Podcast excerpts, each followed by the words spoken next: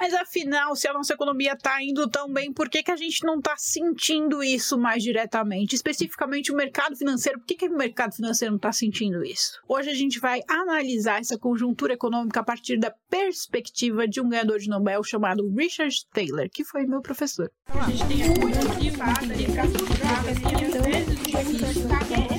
Vocês nunca vão entender como funciona a economia. Sejam todos muito bem-vindos a mais um Econolívia, o seu podcast diário sobre economia, notícias, atualidades e muito mais. Para quem não me conhece, meu nome é Olivia Carneiro, eu sou uma economista formada pela USP e mestre pela Universidade de Chicago. Embora este podcast seja assim de notícias, ele não é jornalístico. Por quê? Porque eu leio as notícias, eu, eu comento o noticiário sim, mas eu uso o noticiário como um instrumento para eu compartilhar o meu conhecimento e ajudar a gente a entender melhor o contexto que a gente vive. O que, que isso significa? Sabe o que isso significa? Significa que a gente vai analisar mais as notícias enfim, é, entender melhor o contexto e não apenas pegar a informação. A taxa de juros subiu. Isso é uma informação. Agora, quando eu trago aqui a leitura e compartilho o que eu aprendi ali com os ganhadores de novela, você vai entender, ah, que, por que isso que a taxa de juros subiu? Ah, então significa que pode ter essa e essa consequência. É outro tipo de perspectiva. Geralmente, podcasts jornalísticos, para fazer esse tipo de perspectiva, eles convidam especialistas. No caso, como eu sou especialista, eu não preciso convidar ninguém, eu posso eu mesmo vir aqui compartilhar com vocês. Enfim, hoje eu tenho o privilégio de compartilhar com vocês um pouquinho do que eu aprendi com um professor meu que é ganhador de Nobel, que é o Richard Taylor, que é muito famoso. Ele é famoso por causa do livro dele Nudge, que é um best-seller. O Richard Taylor ganhou o prêmio Nobel por causa da, dessa teoria, dessas coisas de economia comportamental. Essa história do nudge, de maneira bem resumida, é muito importante, sim, no, no, no universo de finanças, mas principalmente no universo, no meu universo, né, de política pública, de microeconomia, é, e é uma área da microeconomia. Eu sei que eu tenho muitos estudantes de economia que escutam meu podcast, então acho legal explicar um pouquinho, por mais que não seja no interesse de todo mundo. Prometo que eu vou ser breve e vai ser fácil de todo mundo entender. Existem, basicamente, mas assim, bem resumidamente, duas áreas na economia. A macroeconomia, que é essa coisa de taxa de juros, PIB, sei lá, Basicamente isso, taxa de juros PIB. É basicamente só o que sai no noticiário, né? É inflação, isso daí é macroeconomia. A microeconomia, ela é a parte que analisa mais, a gente chama de mercado, mas na verdade o que a gente analisa mais são os impactos diretos na vida das pessoas. Então, a qualidade de vida, a qualidade da educação. Então, a gente não está analisando ali o PIB, é geral, né? Não importa se a população está feliz, está triste, está comendo bem, está comendo mal. Se o PIB subiu, o PIB subiu e o indicador está indo bem. Mas na microeconomia, o PIB pode estar tá lá em cima. Se a população não está comendo bem, não significa que a economia está indo bem, entendeu? São outras prioridades de análise. Não são áreas excludentes, na verdade, são complementares, obviamente. E a gente gosta de falar que a macroeconomia é o agregado da microeconomia. A microeconomia é bem várias microeconomias juntas da macroeconomia. Enfim, dentro desse universo, eu me especializei em política pública, que é microeconomia. Dentro da política pública, a minha área de especialização, mais especificamente, é política pública para resolver treta. Então, para resolver, reduzir pobreza, acabar com guerra, enfim, desenvolver economia, foi esse o enfoque que eu tive. E como eu contei para vocês no episódio anterior, eu ganhei uma bolsa específica na Universidade de Chicago para ser treinada por alguns ganhadores de Nobel, como o, enfim, como o Taylor e outros, para justamente é, ser especialista nisso, né? Políticas públicas para resolver esse tipo de treta. E para resolver esse tipo de treta é muito importante a parte mais elevada da microeconomia, que é a teoria dos jogos. Nossa senhora, eu tô resumindo muito. e a teoria dos jogos é justamente uma outra linguagem para falar da área que o Taylor é especialista, que é economia comportamental. Porque é justamente isso, você analisa o comportamento das pessoas, o efeito do comportamento das pessoas e as consequências, né, naquele universo. Eu resumi muito. Tenho certeza que muita gente não entendeu, mas o seu primeiro contato é, pode ser assim mesmo, tá tudo bem. O pouco que você entendeu já é suficiente para você começar a construir esse repertório, né? Aos pouquinhos, quanto mais você me escutar, mais você vai entender. Eu prometo que você não vai precisar fazer uma faculdade de economia para entender as coisas que eu tô falando aqui, não. Pera aí, deixa eu beber um pouco de água. Bom, por que, que a teoria do Taylor é importante, né? Como que funciona isso? O Taylor ficou famoso e eu tenho que falar isso porque senão vai ter gente que vai falar, você não falou disso. Não é o foco do, do episódio, não serve para fazer análise da conjuntura econômica, mas eu tenho que falar porque vai ter gente que vai falar, você não falou disso. O Taylor ficou famoso por causa da história do Nudge, inclusive o livro dele, Nudge, é um dos best-sellers, etc e tal. O que, que é a história do Nudge? Muito resumidamente, é quando você dá estímulos para comportamento das pessoas que vai ter resultados prósperos para a sociedade. Por exemplo, o Plano Real. Inclusive, o próprio Taylor cita o Plano Real como um dos exemplos de política pública com nudge muito bem sucedidas. Eu fui aluna do Pércio Arida, que é um dos formuladores do Plano Real. Não na Universidade de Chicago, eu fui aluna dele na USP. Eu sou muito privilegiada, né? Claro, né, como aluna de Pércio Arida, não vou negar a importância dos aspectos macroeconômicos para o sucesso da, do Plano Real, né? Então, aquela coisa da reestruturação do câmbio, aquela coisa da renegociação da dívida. Então, esses aspectos macroeconômicos é óbvio que são super importantes para que o Plano Real fosse bem sucedido. Só que a gente, naquela época que tinha hiperinflação, tinha vários outros planos é, de moedas que foram implementados e não tiveram sucesso e que também fizeram essas coisas é, macroeconômicas de renegociar dívida, de tentar estabilizar o câmbio, etc e tal. É, a gente teve cruzeiro, cruzado, cruzado novo, cruzado velho, sei lá, teve várias moedas que não tiveram sucesso. A única que teve sucesso foi o plano real. E o aspecto principal que fez, junto com, obviamente, não estou menosprezando macroeconomia, tá? Junto com os aspectos macroeconômicos, foi justamente o aspecto comportamental, que é o VR, Unidade de Valor de Real. Que foi o quê? É, na transição para colocar a moeda, foi dado um estímulo ali para as pessoas terem uma noção de estabilidade da inflação. Isso ajudou a segurar a hiperinflação. Se você tiver mais interesse de entender isso, tem um episódio, eu vou tentar deixar aqui, é, tem um episódio que eu explico especificamente isso. Enfim, o Plano Real é um, uma política que teve nudge, muito bem sucedida e que é referência no mundo inteiro, é, inclusive para o próprio Taylor. Outra política que teve nudge, que aí o Taylor tem o dedinho dele envolvido, é muito famosa, é uma política de previdência do Reino Unido. Antes, no Reino Unido, a previdência não era muito popular, porque ela não é obrigatória. Então, a pessoa tinha que se inscrever. Então, vai lá, finge que você está declarando seu imposto de renda, você mora no Reino Unido, você está declarando seu imposto de renda, e aí você precisa clicar um botão lá falando, eu quero fazer parte dessa previdência aí do governo. Só que ninguém clicava. Principalmente quando era no, era no papel, né? Ninguém manifestava, assim. Até porque as pessoas nem prestam atenção, às vezes acha que não vale a pena. Se você tem que escolher, você tem que tomar a decisão, você tem que pensar muito, né? Ah, será que vale a pena ou não? Tal. E as pessoas deixavam de lado e ninguém participava. Aí veio a proposta. E se a gente fizer um nudge? E o um nudge inverso? Todo mundo está automaticamente inscrito na Previdência. E aí tem que fazer o contrário. Na hora que tiver fazendo a declaração do imposto de renda, a pessoa tem que clicar no botão para falar eu não quero participar desse, dessa previdência. Quando foi implementado isso, aí obviamente foi um sucesso, porque foi o oposto, né? A galera não, não tem, na hora de decidir, ah, eu quero sair, tem que tomar uma mega decisão, tem que pensar bastante e tem que entender tal, então ninguém clicava, eu quero sair dessa previdência. Ninguém não, né? Poucas pessoas clicavam. E aí essa política foi um sucesso no sentido de fazer a previdência lá proposta pelo governo ter adesão da população. Essa é a história do nudge. É por isso que o nudge é o, essa economia comportamental, né, é tão importante, porque consegue fazer ali é, uma política ser bem sucedida ou fracassada. Foi forte, foi forte, mas é isso mesmo, é bem forte mesmo o impacto do nudge, não é toa que o cara ganhou o prêmio Nobel, né? Tá, mas não é isso, definitivamente não é sobre isso que a gente vai falar hoje, não é isso que vai fazer a gente entender a conjuntura econômica e do porquê que as pessoas não estão conseguindo perceber que a economia está indo bem. Mas, para a gente chegar nessa parte, que é a parte que eu tenho real tesão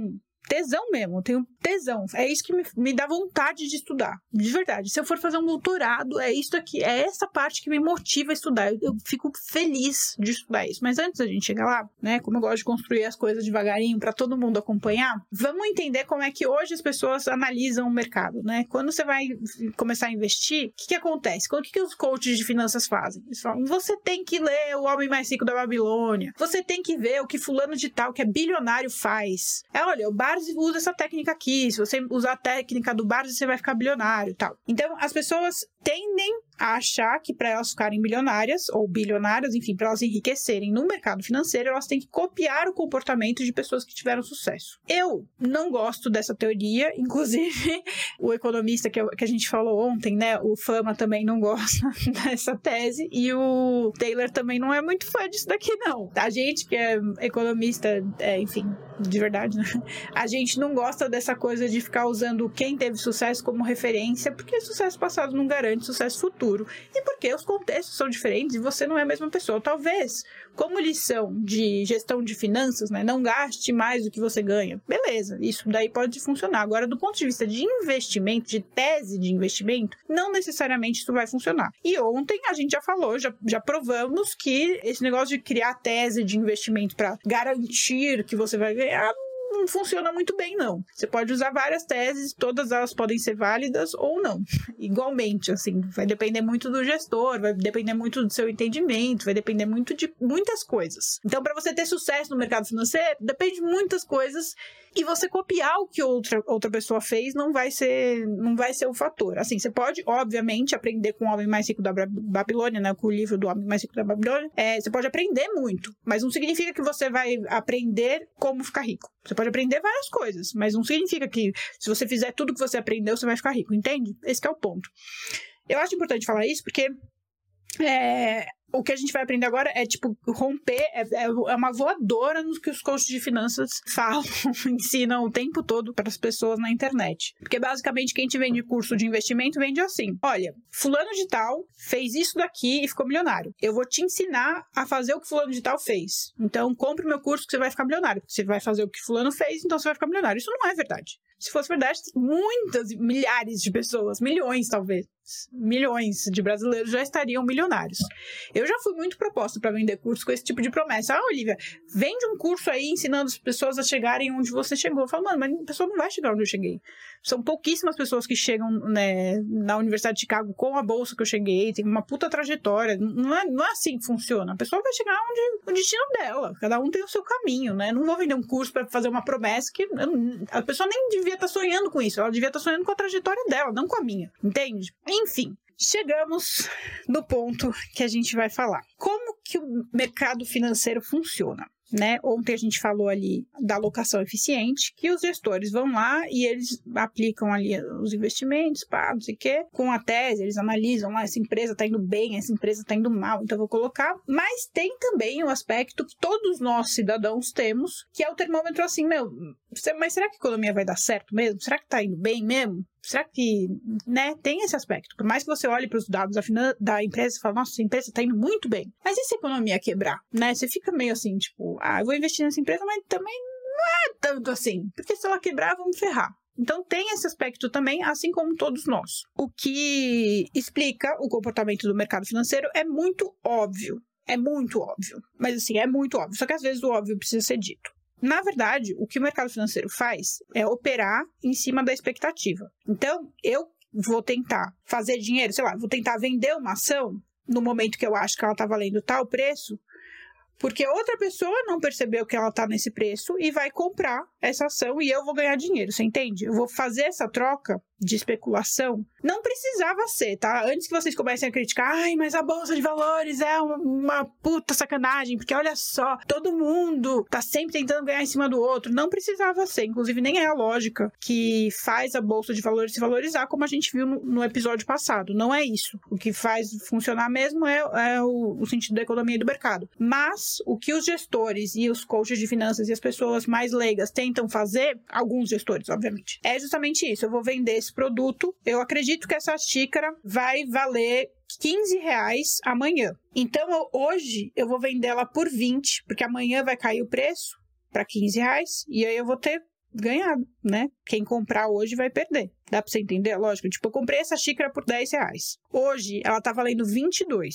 Amanhã eu acho que ela vai valer 15. Então, agora é a hora de eu vender. Porque se eu vender hoje, eu vou ter ganhado 12 reais. Eu comprei ela por 10, vou vender por 22. E amanhã ela já vai estar valendo 15. Então, é, se eu vender amanhã, eu vou, eu vou, ganhar menos, entendeu? Eu vou ganhar só 5, sendo que hoje eu posso ganhar 12. Então, eu vou lá e eu coloco no mercado. Gente, quem quer comprar essa xícara? Essa xícara, no caso, é uma analogia à ação, tá? A, a algum ativo financeiro da bolsa, sei lá. E aí, quando eu coloco para vender por 22, é porque eu criei a expectativa de que tem alguém no mercado que não sabe que amanhã ela vai valer 15. Porque se soubesse, não vai comprar por 22. Tem alguém que acha que porque hoje ela tá valendo 22, ela vale 22 e, e é um bom negócio comprar ela por 22. E aí eu vendo pra Mariazinha, Mariazinha compra, porque eu criei a expectativa de que a Mariazinha vai comprar 22, Mariazinha olhou ali, a gente pode falar um pouquinho sobre isso depois, um episódio sobre bolha é, é muito interessante, é muito legal falar sobre essa teoria dos jogos desse tipo de negociação. Aí a Mariazinha compra por 22 e amanhã cai, cai pra 15 reais, Mariazinha perdeu, sei lá, 7 reais na, na, na operação ali. E eu ganhei 12. Essa é a lógica o, mercado financeiro, no geral, tá? No geral, geral mesmo. Óbvio que não é todo mundo que pensa assim. Tem gente que olha e fala, não, essa xícara de fato vai, faz análise é, fundamentalista, seja lá o que for, e de fato olha para o preço real da xícara e vende pelo preço real da xícara, etc e tal. Mas, no geral, o mercado opera pensando na expectativa, né? Criando expectativa do que o outro vai pensar. Isso é uma coisa que começou, essa discussão, né, sobre como precifica, não precifica, essas coisas, né? Tipo, às vezes a bolsa parece que está valendo mais do que realmente vale, às vezes, né, fica essa sensação de que a economia não está valendo mais do que realmente vale, fica essa discussão. E aí, lá atrás, em 1900 bolinha, muito, muito tempo atrás, sei lá, uns 100 anos atrás, um economista chamado John M. Keynes é, fez uh, o primeiro experimento do guessing game, né? Porque a gente fala que o mercado financeiro é um guessing game, ou seja, é um jogo de adivinhação. E o Keynes queria provar isso. Ele falou assim: eu vou provar que o mercado financeiro não passa de um guessing game. E um breve parênteses aqui, é por isso que eu fico muito puta quando alguém vira para mim e fala assim: ah, Olivia, você é keynesiana ou não? O que, que você acha de Keynes, velho? Keynes teve uma obra gigantesca. Quem fala que é keynesiano, tipo, é, eu acho que é hipocrisia, porque, mano, o cara falou muita coisa. Keynes era liberal, gente, olha que loucura. Keynes era liberal em relação à liberdade de mercado, ele era liberal, só que ele achava que o governo devia gastar bastante. São coisas diferentes, só que a galera não entende. Então, do lado microeconômico, Keynes pensava como eu. Do lado macroeconômico, ele confrontava com Friedman. Ou seja, do lado microeconômico, ele concordava com Friedman, do lado macroeconômico, ele discordava do Friedman. Mas a galera ficava, não, Keynes versus Friedman. Não é assim que funciona, gente. Não é assim. Transformar numa coisa muito rasa, me dá aflição. Enfim, Agora, fechado parênteses, Keynes fez o seguinte experimento. Ele falou assim: vou provar como que funciona aí esse, esse guessing game. Aí ele publicou no jornal, acho que foi no Financial Times, se eu não me engano. Foi num jornal lá. Ele publicou o, o jogo fazendo assim: ó, eu vou dar um prêmio, sei lá, vou dar mil dólares para quem acertar quais são os três, as três pessoas mais bonitas dessas pessoas aqui. Então ele colocou, eu não lembro, eu devia ter anotado, né? Essa parte eu não, eu não anotei. Tá, ele falou assim: os competidores devem escolher os seis rostos mais bonitos de 100 fotografias, sendo o prêmio concedido ao competidor cuja escolha mais se aproxima das, da preferência média do todo.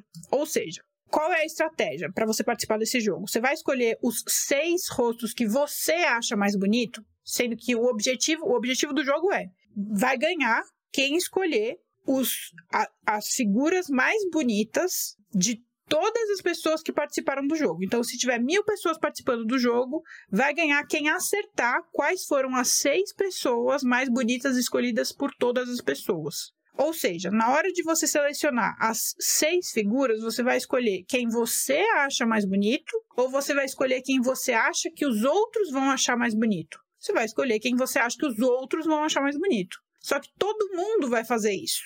E aí confunde é, a noção de, de quem realmente é mais bonito. O que ele queria mostrar ali era, um, era o grau de complexidade que eu acho que funciona melhor. O, o exemplo do Keynes foi super legal, foi super bem sucedido tal, foi o primeiro, por isso que eu tô citando. Mas o, o exemplo do Taylor é mais legal e é mais fácil de entender, então vamos evoluir. Porque o Taylor fez exatamente o mesmo jogo, só que ao invés de pegar pessoas bonitas, ele pegou o número. O que, que ele fez? Ele colocou o número de 1 a 100 em 1997. Ele publicou no Financial Times. Ele falou assim: eu vou, eu vou repetir o experimento do Keynes. Só que ao invés de pessoas, eu vou colocar números. E aí eu vou colocar o número de 1 a 100 e eu vou dar uma passagem de avião, sei lá, top, você vai viajar para o Havaí. Quem escolher o número que é dois terços da média dos números escolhidos. Então tá, vai lá, mil pessoas vão selecionar de 1 a 100 e você tem que escolher um número que vai ser dois terços da média de todos os números escolhidos. Então, se, se, todo mundo escolher aleatoriamente, em média, as pessoas vão escolher 50. Vai ter gente que vai escolher 100,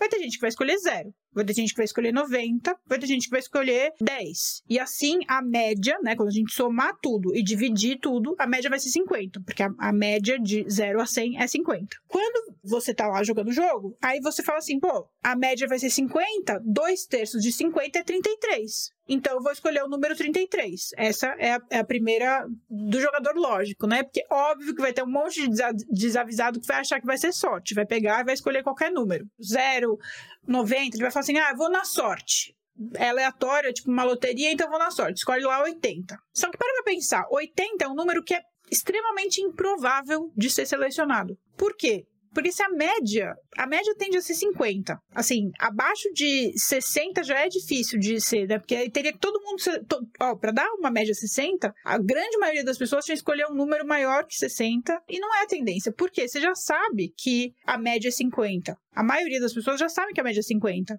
Então, a tendência é que seja 2 terços de 50, a tendência é que seja 33. Então, né, quem escolher acima de 60 já tá, tipo, viajando na maionese. E aí, o, o enfim, mas o que o, o Taylor tá querendo provar é que o, o jogador racional vai pegar e vai falar assim, ó, se a média é 50 e 2 terços de 50 é 33, então o número vai ser 33. Só que, assim como eu cheguei nessa conclusão, outras pessoas também vão chegar nessa conclusão. E aí elas vão escolher 33. E aí o que, que vai acontecer? A média vai deixar de ser 50 para ser 33. Então eu vou escolher 2 terços de 33, que é 22. Nossa, o pulmão tá fazendo efeito, hein? Fiz a conta rápido. Que é 22. E aí eu penso, pô, mas se eu cheguei nessa conclusão, todo mundo vai chegar nessa conclusão. Então a média vai acabar sendo 22. E aí eu vou. E assim você vai diminuindo até que vai chegar no número zero. Você vai falar, bom, então o número vai ser zero. Essa, esse é o ponto. Essa vai ser a média. E dois terços de zero é zero. Então esse é um número é, que vai fazer sentido. No equilíbrio de Nash, se você pegar e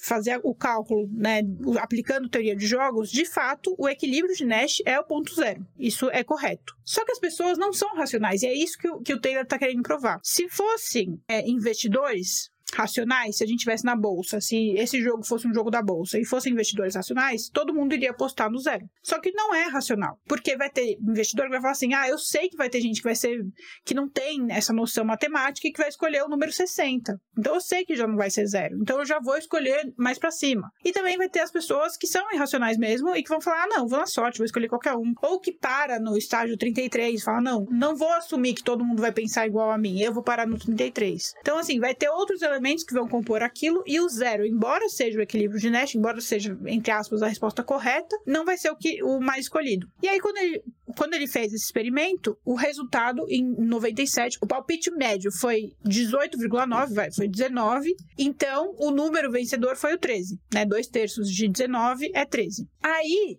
em 2007, acho, enfim, 10 anos depois, o Taylor fez o mesmo experimento no mesmo jornal, no Financial Times de novo, e o palpite médio deu a mesma coisa. Mesmo as pessoas já conhecendo o experimento anterior, mesmo as pessoas já, já sabendo que zero seria a resposta certa tal, só diminuiu um pouquinho, porque o palpite médio foi 17, o que leva o número vencedor a ser o número 12. E a distribuição dos palpites ficou bem parecida. Então tinha gente que apostava 100, assim como na primeira vez teve gente que apostou o número 100, que não faz o menor sentido matemático de ser a média. Para 100 ser a média, se você não está familiarizado familiarizado com esse aspecto matemático, para 100 ser a média, todo mundo tinha que escolher 100 como número. É o único jeito do 100 ser a média. Mas mesmo assim, mesmo se todo mundo escolher 100 e a média for 100, o número certo é 2 terços de 100, certo?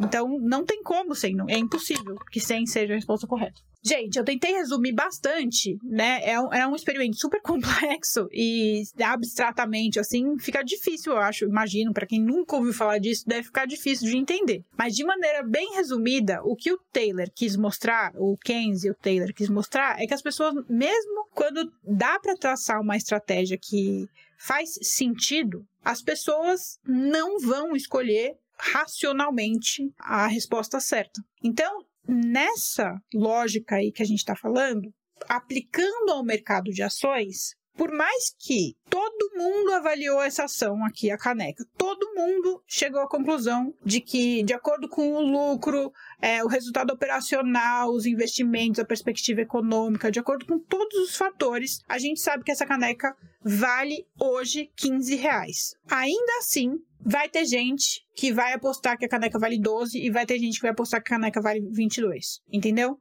É isso que eles querem dizer. Por quê? Por vários motivos. Seja porque a pessoa não tem noção nenhuma e vai na sorte, seja porque a pessoa fez a conta errada, seja porque a pessoa aposta contra né, os, colegas. Então, não adianta você tentar aplicar com exatidão, é, é, nesse ponto que eu quero chegar. Não adianta você querer aplicar com exatidão. É meio, parece que eu estou sendo contraditória, né? Parece que eu estou falando, pô, ontem eu falei que o, o Fama falou que o mercado é eficiente e precifica perfeitamente os ativos, e hoje eu estou falando que as pessoas são irracionais e precificam de qualquer jeito. É doido, mas é verdade, é assim que funciona, porque quando você agrega, né, a noção do fama é o agregado. Quando você junta todo mundo, vai dar uma média. Isso é bem matemático. Então, assim, se você não tá acompanhando o que eu tô falando, só, só tá com foda-se nessa parte, porque também é muito matemático. Mas enfim, se você agrega tudo, o número médio, né, lei dos grandes números ali, pá, vai dar aquilo ali. Agora, o que o Taylor está falando é sobre o comportamento. E aí, nesse comportamento específico, você vai tentar ganhar, né? Quando você está analisando o seu comportamento, você vai tentar ganhar. Você,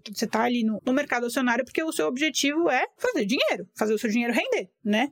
Então, o que a gente chega à conclusão é que o comportamento do mercado, né, dos investidores, da Faria Lima, o comportamento deles é baseado no que eles acham que os outros vão achar. Então, quando um cara vai lá e compra uma, essa caneca por 15 reais, é porque ele acha, se o objetivo dele é fazer trade, né, é ganhar com a, é, a, venda dessa caneca, quando ele compra a caneca por 15 reais, ele espera que ele vai vender por mais do que 15, certo? Então ele acha que outras pessoas não vão ter a mesma noção que ele tem. Ele acha que outras pessoas vão perceber o valor dessa caneca maior do que o que ele acha que é. Isso daí é a coisa do velho investe, né? É, você vai investir achando que vale uma coisa e pessoa, as pessoas não têm noção tal. E é meio que um guessing game. Você fica ali imaginando o que, que o outro vai pensar, como que o outro vai precificar e vai tentar ganhar dinheiro em cima disso. E aí a gente volta pro ponto, né? Por que que com um PL baixo, ou seja, com o P barra L, tá? É, o PL baixo, a bolsa subindo, por que que tá essa contradição? Possivelmente, aqui é uma possibilidade, eu não tenho dados suficientes para avaliar, eu tô aqui num, num, numa conjectura. Possivelmente é porque a Faria Lima, nesse momento, tá achando que ela própria, né, que o conjunto, né, que os Faria Limers não estão precificando o quão boa está a economia, porque se eles estivessem precificando, as coisas, né, o PL estaria valendo mais, porque ele estaria projetando que o ganho seria maior do que está sendo precificado nesse momento, então valeria a pena ou não, sei lá. E aí essa coisa, essa, essa conjuntura de negócios fechando e tal, pô, é um cenário econômico que faz parte, às vezes o business não, não fez lógica, o mercado não tá bom para aquele business específico, a gestão daquele business não foi boa, eles precisam cortar custos, fizeram contas, embora aquele business esteja dando lucro, eles precisam otimizar os recursos deles, então vale a pena tirar aquele business, mesmo ele dando lucro, por qualquer motivo que seja na gestão do negócio. Então, tem vários fatores ali que explicam isso. A gente viu aí os dados de emprego que os empregos formais estão subindo, o que não era muito esperado, porque a gente está numa era de bastante informalidade no trabalho trabalho. Né? Então, assim, tem uma perspectiva. Inclusive, hoje, no, ontem, no Boletim Sensata, eu reparei ali na parte de economia, a gente selecionou, só tinha notícia falando sobre. Eu vou ler para vocês. Só tinha notícia falando que a economia tá bombando, quer ver? Olha isso, olha essa sequência de manchetes. Valor econômico: indústria brasileira de alimentos espera mais um ano de crescimento. Exportações do setor agropecuário são recordes. Perspectiva de maior expansão para as indústrias de alimento animal e produtos veterinários. BNDES amplia linhas de financiamento para o campo. Setor adere programa de renegociação de dívidas. Então, assim, o agro, que é o que sustenta né, o nosso PIB, né, pelo menos nesse momento, tá bombando. Por que, que a gente não teria uma, uma expectativa de que a economia está melhor? O setor de serviços está contratando mais, a gente está vendo mais pessoas trabalhando de carteira assinada. Então, assim, tem muitos indicadores. Só que você vai apostar nisso depois de ter vindo de uma pandemia, fica e com um monte de gente falando que o mercado americano vai entrar em recessão, é difícil a gente chegar nesse otimismo de maneira racional, embora os indicadores racionais nos levem a crer que, pô, era pra gente estar tá muito empolgado com a economia. Mas a gente não é racional. Essa é a conclusão. É meio doido, assim. Eu não sei se vocês conseguiram aprender é, com o que eu falei. Eu espero ter explicado bem, assim, tipo, é um assunto difícil, é, é um assunto complexo e simplificar esse assunto complexo para leigos, embora tem gente aqui que não é leiga, mas eu tenho que falar para todo mundo, é, é um desafio. Eu adoro esse desafio, eu faço isso com o maior prazer, mas é um desafio. Mas, assim, de maneira resumida, o que a gente está falando aqui, com todas essas evidências que eu trouxe, os ganhadores de Nobel tal, é que por mais que a gente consiga ter evidência lógica, né? Por mais que a gente olhe ali no quadro de 0 a 100, e se a gente fizer a conta, o equilíbrio de Nash vai ser o zero, não é o zero que é o resultado. Por quê? Por qualquer motivo que seja, tem gente que vai apostar, vai fugir disso. E tem um comportamento irracional, que até dá pra gente prever, né? Se você souber antecipar, e aí entra, né? A antecipação da antecipação. Se você souber antecipar o comportamento das pessoas, você consegue. Agora, por exemplo, sabendo que os dois experimentos que aconteceram no Financial Times, um deu 13, o outro foi 12, você vai colocar um número ali naquela, naquela margem, né? Porque não vai ficar muito longe disso. Então você vai ficar ali no 14, 11, até mesmo 13 e 12. Então dá para você prever. E aí, quando, quando eu falo para vocês, né? Eu faço umas previsões econômicas, falo, ó, oh, dá, dá uma olhada nesse, nesse, nessa conjuntura econômica. Esse setor aqui vai, vai se dar bem, nananã. É isso. É antecipação de movimentação. E, enfim, não vou ficar fingindo modéstia, porque eu acho tosco ficar fingindo modéstia, porque eu, enfim, não tenho motivo para isso. Mas são economistas capacitados. Pô, eu fui treinada por esses caras, tá ligado? Literalmente. Então, assim, não é, não é que eu tô falando porque eu sou lulista ou porque eu tô torcendo para fulano de tal. Não é isso, velho. Os caras que me treinaram, sabe? É um nível de estudo avançado que me faz concluir coisas avançadas. E aí volto para minha reflexão de ontem. Poxa, esse conhecimento é super valorizado no mercado. Vocês sabiam que o mestrado na Universidade de Chicago, nos Estados Unidos, é um dos, hum, se não for o mais bem remunerado? E eu tô aqui levando patada de, de gente achando que eu tô falando coisa porque eu sou petista, saca? E eu fico, mano, mas por que, que eu tô fazendo isso? Voltei pro meu desabafo aqui, da minha angústia em relação a esse momento. Inclusive, se você quer estimular que eu continue fazendo esse podcast, peço novamente que você faça um pix porque esse podcast é independente, não tem ninguém me patrocinando. As pessoas preferem patrocinar podcasts. Olha, eu tô toda frustrada, eu tô muito desiludida com esse trampo. que doideira, né? Eu ia falar, as pessoas preferem patrocinar podcast de gente que não sabe o que tá falando, mas tadinhos, tem podcast pra todo mundo, tem espaço pra todo mundo. Não quero desmerecer o trabalho de ninguém, não, é zoeira. Mas só os coaches de finanças, isso eu quero desmerecer sim. Enfim, é um podcast independente e pra fazer esse podcast aqui me custa 10 mil reais por mês. E aí eu fico, mano, tô gastando 10 mil reais por mês pra ficar escutando que eu sou petista, saca? Sendo que, porra, ó, o... Enfim, eu trouxe para vocês aí alguns dos, dos meus, é, das pessoas que me treinaram, algumas teorias aí, algumas coisas. Tem muito mais, óbvio. Eu trouxe, tipo, uma pontinha, assim, uma pontinha bem minúscula de tudo que a gente pode usar aqui para analisar a conjuntura. E eu tenho que ficar escutando que, na verdade, eu tô falando isso porque eu tô com inveja que fulano é bonita ou porque eu sou petista e eu tô com viés ideológico. É foda, né? É foda, é foda. Enfim, se você quiser me estimular a continuar com esse podcast, é o Pix, é podcast.econolivia.com.br. Eu só consegui arrecadar dois mil, dois mil e... Ai, que o celular tá aqui.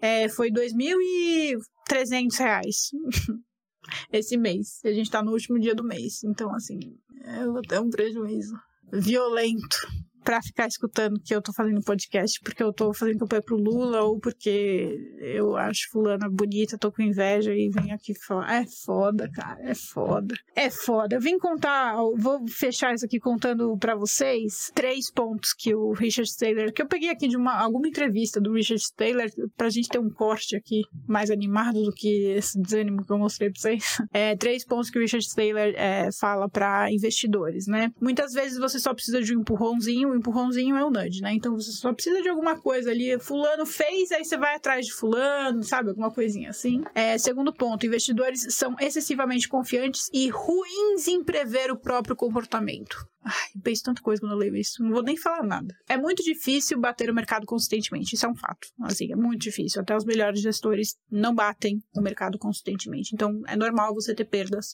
Espere ter perdas. O importante é que você consiga equilibrar com ganhos e que seus ganhos compensem as perdas, né? Porque se você ganhar pouquinho e perder muito, não vale a pena. O importante é você equilibrar. O, a... Eu não vou contar pra vocês, não. Eu ia contar qual é a minha, minha, minha técnica de investimento que funciona e que eu consigo ir muito bem e tudo que eu aprendi com todos esses caras, que sempre funciona e por isso que eu nunca erro quando eu falo pra vocês desse assunto, mas eu não vou falar, não, vou cobrar. Quem quiser isso daí, vem participar da minha mentoria. Como eu falei pra vocês, adiei uma semana o lançamento da mentoria. A mentoria vai ser lançada na segunda que vem, dia 5. É bom aí pra galera que recebe no dia 5, porque vai poder pagar. Eu não vou ficar dando mais coisa de graça pra vocês, não. Já dei conhecimento demais de graça para vocês aqui, tá bom?